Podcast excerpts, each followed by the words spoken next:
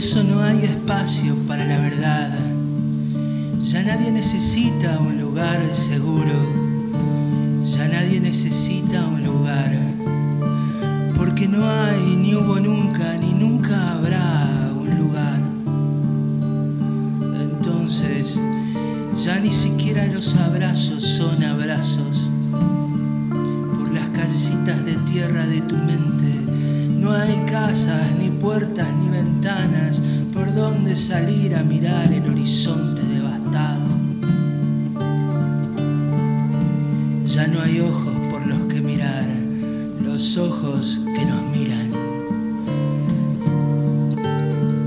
Ninguna distancia es tan real ni falaz que no puede recorrer sin mirar atrás la enormidad de traspasar las vidas que tiemblan y mueren sin fragilidad, sin